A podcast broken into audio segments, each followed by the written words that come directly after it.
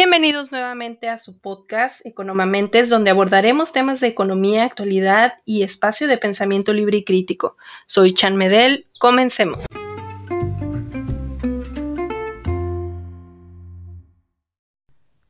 Bienvenidos a su tercer episodio de Economamentes, donde hablaremos de Adam Smith, su vida y sus principales obras, así como sus aportaciones en el ámbito económico actual. Comencemos. ¿Quién es Adam Smith? Adam Smith es conocido como el padre de la economía moderna y doctrina del liberalismo. Nació en Kirkcaldy, pueblo de la costa este de Escocia, cerca de Edimburgo. La fecha de nacimiento es desconocida, solo se tiene registro de su bautizo el 5 de junio de 1723. Su padre había muerto pocas semanas antes de su nacimiento. Entre este hecho y la salud débil del niño generó una estrecha relación con su madre. Margaret Douglas vivió siempre con ella, nunca se casó, de hecho murió seis años después de la muerte de su madre. En 1737 ingresó a la Universidad de Glasgow y recibió la influencia de la Ilustración escocesa.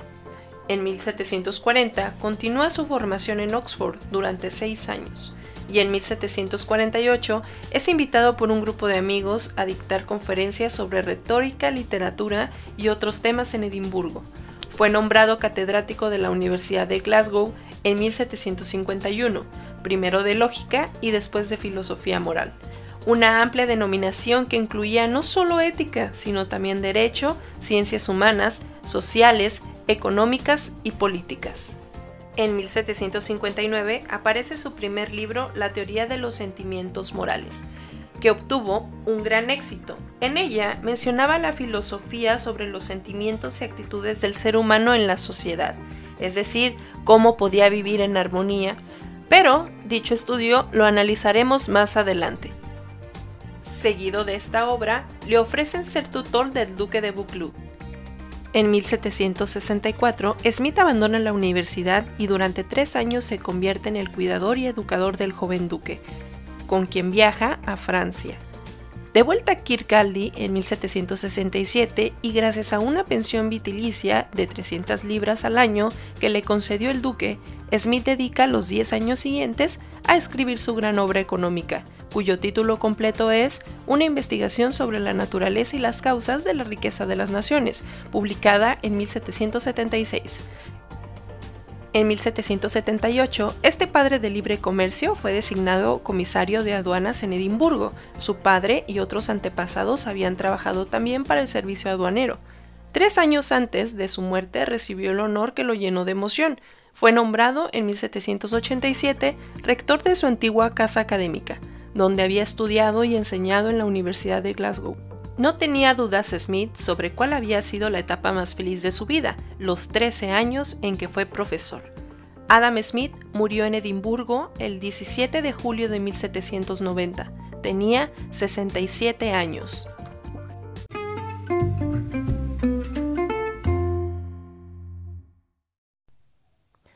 Después de haber analizado un poco de la vida de Adam Smith, viendo todos los aspectos, todo aquello que pudo haberle influido en ambas teorías, bueno, tenemos el problema de los dos Adam Smith o lo que conocemos como un autor o dos, que fue lo que se ha criticado por las dos principales obras que este autor nos brinda. La primera es la teoría de los sentimientos morales, que nos menciona que por más egoísta que sea un hombre, existe en su naturaleza algunos principios que le hacen interesarse por la suerte de los otros, inclusive que la felicidad de estos le resulte necesaria, aunque solo sea por el placer de contemplarla.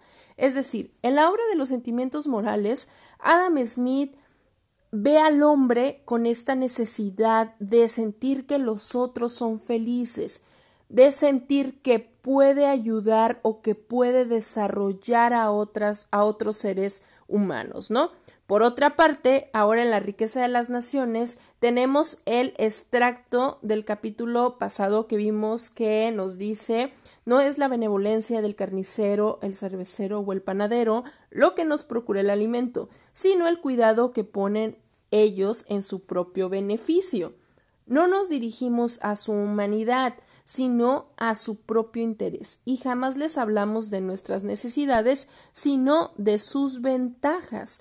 Es decir, mientras que en una parte nos dice que al hombre le interesa estos sentimientos, esta felicidad, o la suerte de los otros individuos, en la riqueza de las nociones nos dice que el ser humano es egoísta y que ve por su propio beneficio, dependiendo de las necesidades que nosotros tenemos, para él serían sus ventajas. Tenemos dos obras, un libro basado en el interés y el otro basado en los sentimientos. En la riqueza de las naciones, lo que más cuenta es el propio interés, y el deseo de mejorar nuestra propia condición.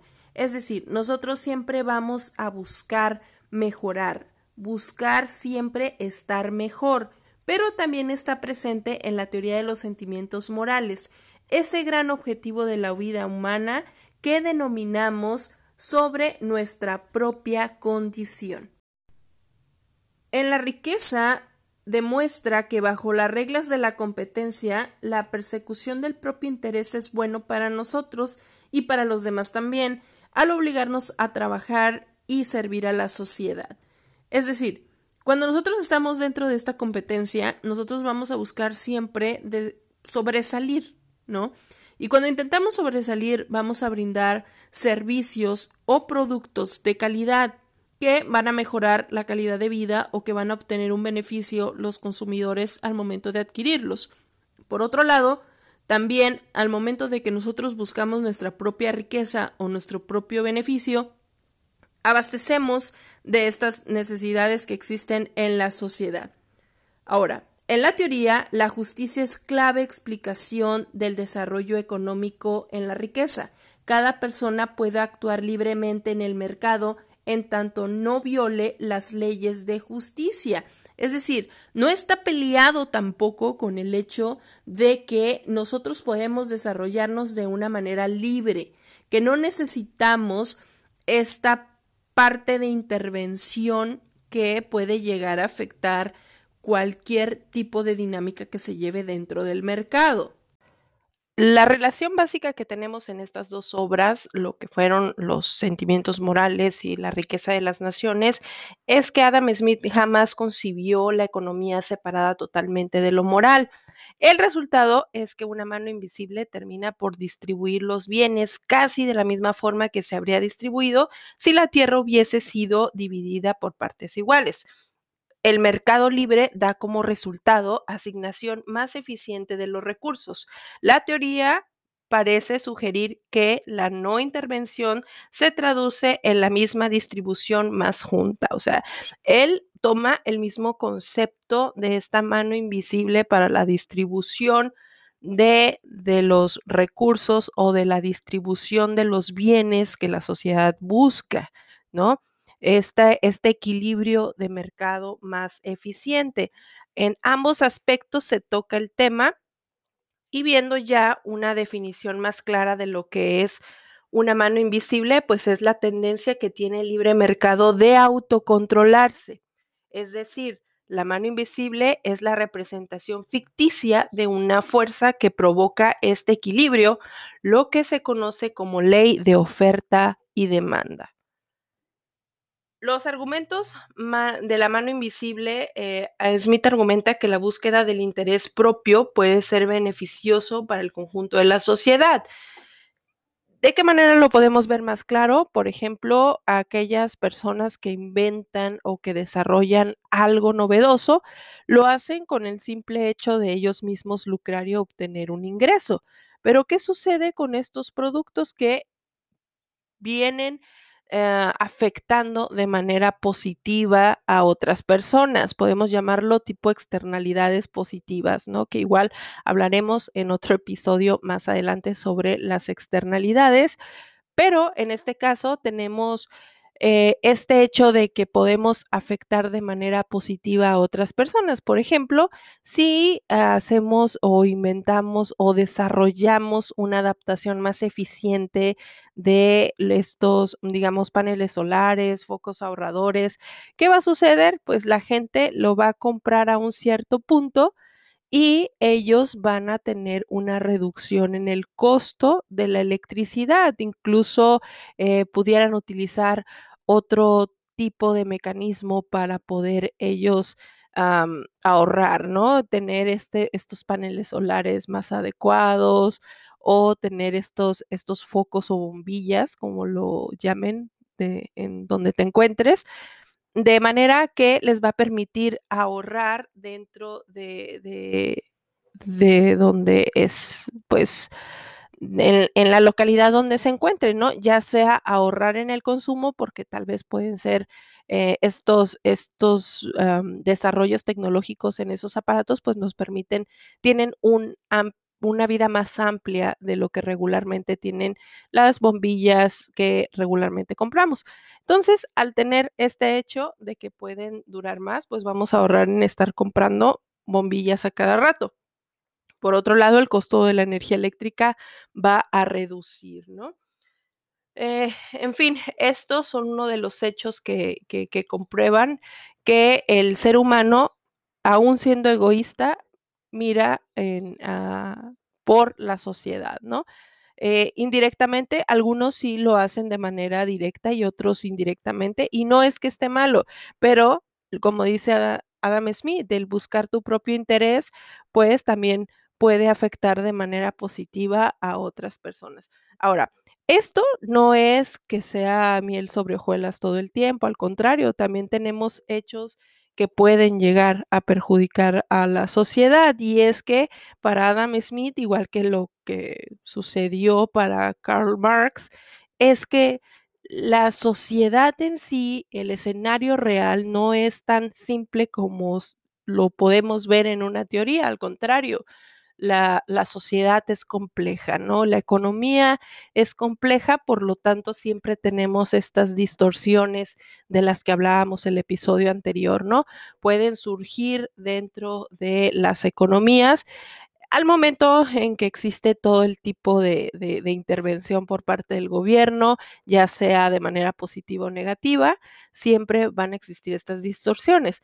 Eh, también tenemos pues algunos detalles de, de tratar de, de, en el sentido de querer ayudar a la economía, a veces el gobierno ah, perjudica en cierta manera, ¿no? Cuando intervienen, como ya lo habíamos visto, en ciertos niveles de precios que no, para que toda la sociedad tenga el alcance de ciertos recursos, al final del día puede que hasta sea, llegue a escasear el producto. ¿Por qué? porque el costo al bajar el precio, pues tal vez reduces el, costo, perdón, sin reducir el costo de la, de la, materia prima, pues simplemente al bajar el precio van a haber empresas competidoras que pues tal vez no puedan, no puedan competir con la empresa mm, que, que, pues tiene beneficios muy altos, ¿no? Entonces ahí es cuando en vez de beneficiar,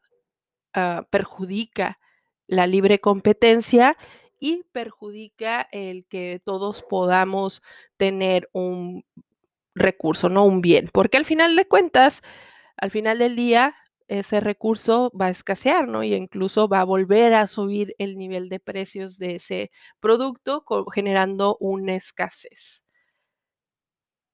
Adam Smith, con su teoría de los sentimientos morales y la riqueza de las naciones, nos dio una amplia, un amplio análisis de lo que es esta economía de libre mercado, ¿no? Igual yo les mencionaba que Adam Smith, lo, algunos que solamente leen la riqueza de las naciones pueden decir que habla sobre el capitalismo salvaje, porque hay que recordar que él viajó a Francia cuando fue educador del duque, pero al viajar a Francia tuvo mucha influencia de Voltaire, vio todo el cambio, estuvo en pleno en plena revolución industrial, ¿no? Donde mirábamos todo este desarrollo, este crecimiento económico que existió, donde existía una división de trabajo, incluso ya teníamos esta división de capitales.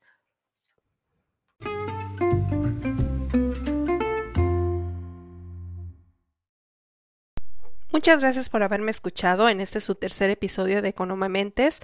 Me gustaría saber tu comentario. ¿Qué piensas sobre Adam Smith y sus obras? Puedes darme seguir, dejar una reseña. Nos vemos en el próximo episodio.